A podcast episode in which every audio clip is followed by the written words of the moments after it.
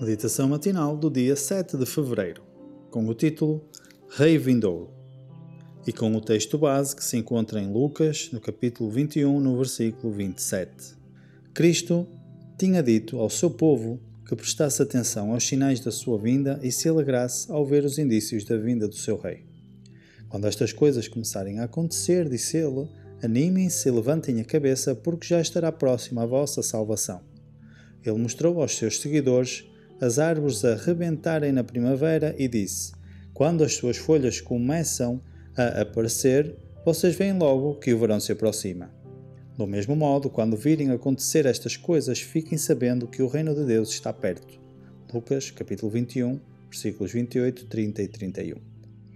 Mas, como o espírito de humildade e devoção na Igreja tinha dado lugar ao orgulho e ao formalismo, o amor a Cristo e a fé na sua vinda tinham arrefecido.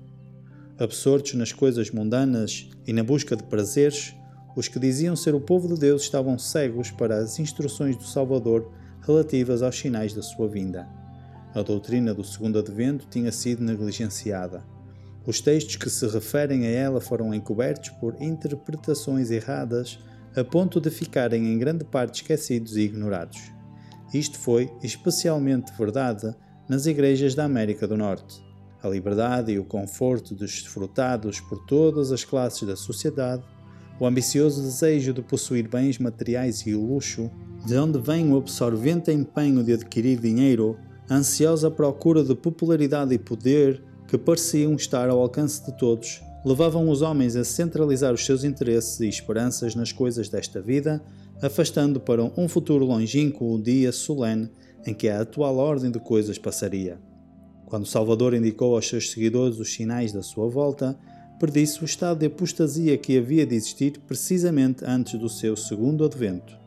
Haveria, como nos dias de Noé, a atividade e a agitação das ocupações mundanas e da busca de prazeres, comprar, vender, plantar, edificar, casar, dar-se em casamento, esquecendo Deus e a vida futura. Para os que viveram nesse tempo, a advertência de Cristo é: tenham muito cuidado não se deixem cair nos exageros do comer e do beber, nem se deixem absorver pelos muitos cuidados desta vida. Não vá acontecer que aquele dia vos apanhe de surpresa. O Grande Conflito, capítulo 17, páginas 260 e 261. Para reflexão: Quanto do meu dia é planeado com os olhos postos na segunda vinda de Jesus? Inspiração devocional para mais informações, entre em contato com 919 769 322.